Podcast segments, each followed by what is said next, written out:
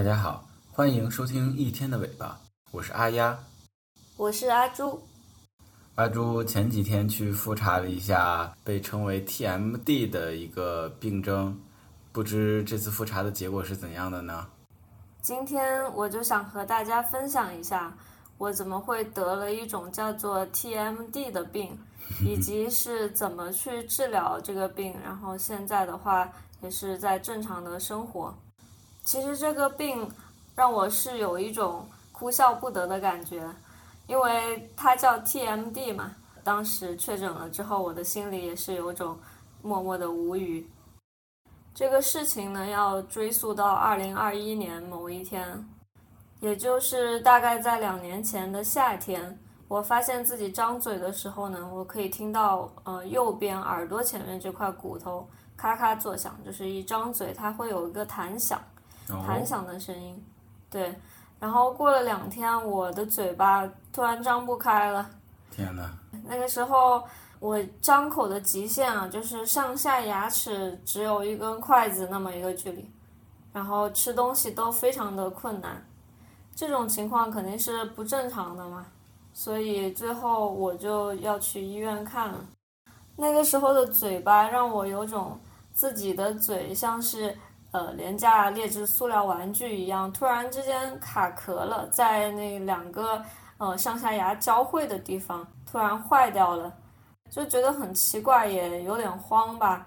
我肯定知道人人都长嘴巴，但是从来没有想象到嘴巴有一天居然会张不开。我还不知道如果要去医院看的话，从何看起？怎么会有这样奇怪的东西？于是呢，我只能从。很不靠谱，癌症起步的某度开始下手去搜索我这个情况啊，怎么嘴会突然张不开啊？然后要去医院看的话，嗯，要去哪里看？在众多令人害怕的搜索结果之中，大概得知自己应该可能是得了一个那几个字我当时都看不懂的病，就是颞下颌综合征。因为身在上海。然后在网上看到呢，九院对于这方面的治疗是比较权威的，我就看怎么可以去看一下这个问题。我的治疗过程呢，就从这里开始了。本期只是分享一下个人的治疗经验，是一个病友和病友以及呃可能会担心有这方面问题的朋友的一个交流，并不代表任何专业权威的医学意见。如果大家有类似的问题的话，可以听听我这个整一个治疗的过程。具体呢，还是要到医院去，结合医生的意见去进行治疗。最一开始，医生给我开了一个去做核磁共振的单子。核磁共振呢，我记得当时是在总院那边的门诊楼斜对面。应该是他们住院部啊，还有一些检查的地方。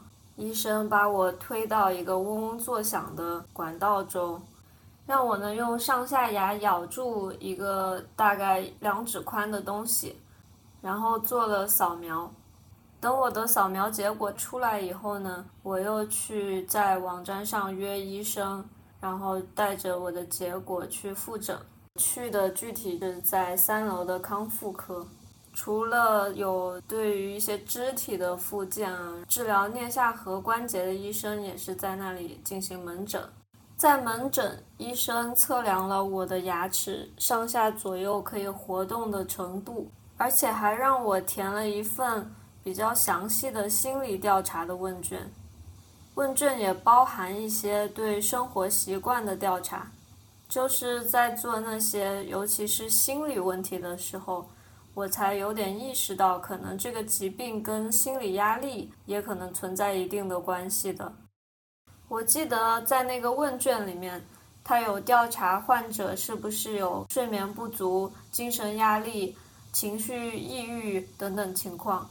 后面我才知道，虽然说这个病啊，感觉好像很少人会遇到，其实它在人群中的发病率还是挺高的。我印象中是有百分之四十到百分之六十的发病率，只不过程度不同，可能有一些不太影响生活啊，或者是甚至没有引起注意，就包括弹响啊，或者是疼痛啊，嗯，张口困难，这些都是 TMD 的症状，也就是颞下颌关节紊乱。我当时被诊断的呢，让我有一种很严重的感觉，双侧不可复，其中一侧关节腔里面还有积液。在我自己听着是感觉挺可怕的，但是还好给出这个结果是在医院里，而不是在百度上，医生都感觉很专业，所以也从一定程度上缓解了我的担心。虽然我这个看起来是很严重，而且张口就只有一指嘛，所以我的治疗目标，医生给我定的就是恢复正常的三指。张口的话，一般人都可以张到三根指头这么粗，这样就可以进行一些正常的功能，吃饭啊什么的都不会受影响。当时医生结合要让我的张口度恢复到三指。给我制定的理疗方案呢，是做两次那种物理治疗，然后还有两次手法治疗。啊，我印象中是这样的。在这些过程中啊，我也回忆了一下自己怎么就会得上 TMD。我想在不管是生理层面还是心理层面，其实都是有挺多原因的。那么在生理层面上，我从小就很喜欢吃一些比较有嚼劲的零食，包括像猪肉脯啊，还有鱿鱼丝，甚至平时吃米饭呢，我都喜欢煮的硬一点，那种比较粒粒分明、有嚼劲的米饭。除此之外，有时候撕开零食包装袋啊，或者是呃咬断线头什么这种，就是用手觉得力气不够的东西，都会上嘴去咬。心理上，一个是我以前总是会处于比较紧张的精神状态中，可能从心理暗示上就觉得自己应该咬紧牙关，咬定青山不放松，就是 用那种很夸张的感觉去面对学习。第二个是一些有毒的家庭关系会给我施加很负面的精神压力，让我也很难放松下来，久而久之。整个人是处于一种字面意义上的咬牙切齿的状态。那么最终呢，在这种生理原因、心理原因叠加之下，我就患上了 TMD 这个疾病。下面我开始说说我这个疾病是怎么被治疗的。前面提到我是通过手法治疗和理疗，医生并没有给我开什么内服的药物。理疗呢，是一些物理上的理疗，有红外线，然后还有一些加热的。我当时第一次去理疗的时候，觉得那个画面非常的搞笑。我坐在一个很小的小马扎一样的小凳子上，嗯，然后周围呢是三四个病友和我一起，我们都是坐在那种小马扎上，围着一个器械，那个器械呢会伸出四条管子。然后那四条管子就会就用一个吸盘一样的东西吸在我们的病灶的上面，四个成年人围坐在一个器械上，然后器械的管子吸在脸上，上面有红光，呃，就是当时那个画面让我感觉很搞笑。做这些理疗会感觉自己那种紧绷僵硬的肌肉得到一些放松。做这些物理理疗的过程，并没有感觉到什么明显的痛苦，但是做手法，我感觉还是有一些痛的。不过手法比起物理理疗来说，可以说是更见效。虽然我的诊断是不可复，但是医生还是怀抱着希望，试图通过手法给我回复回去。不过最终没有成功啊。在那之前，医生嗯跟我说，我可以吃一点止痛药，然后去做手法。其实真的蛮疼的，医生会找准角度去掰我的下颚、上颚，他肯定不是在乱掰啊。我们自己在家不好随便尝试的，医生的手法都是循序渐进，而且是专业的。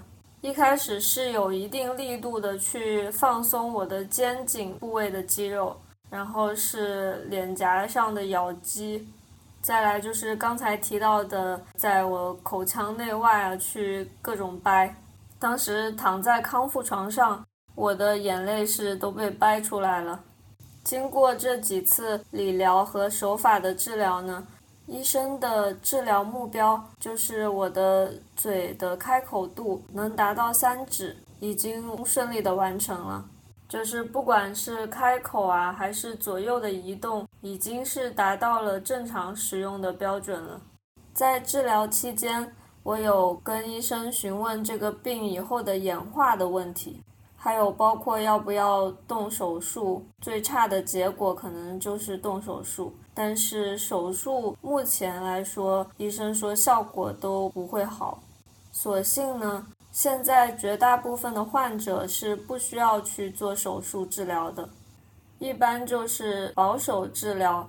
像我这种虽然情况也不太乐观，但是呃，治疗之后可以维持正常的使用，并且爱惜的去使用我的颞下颌关节。理想状况的话，可以持续许多年。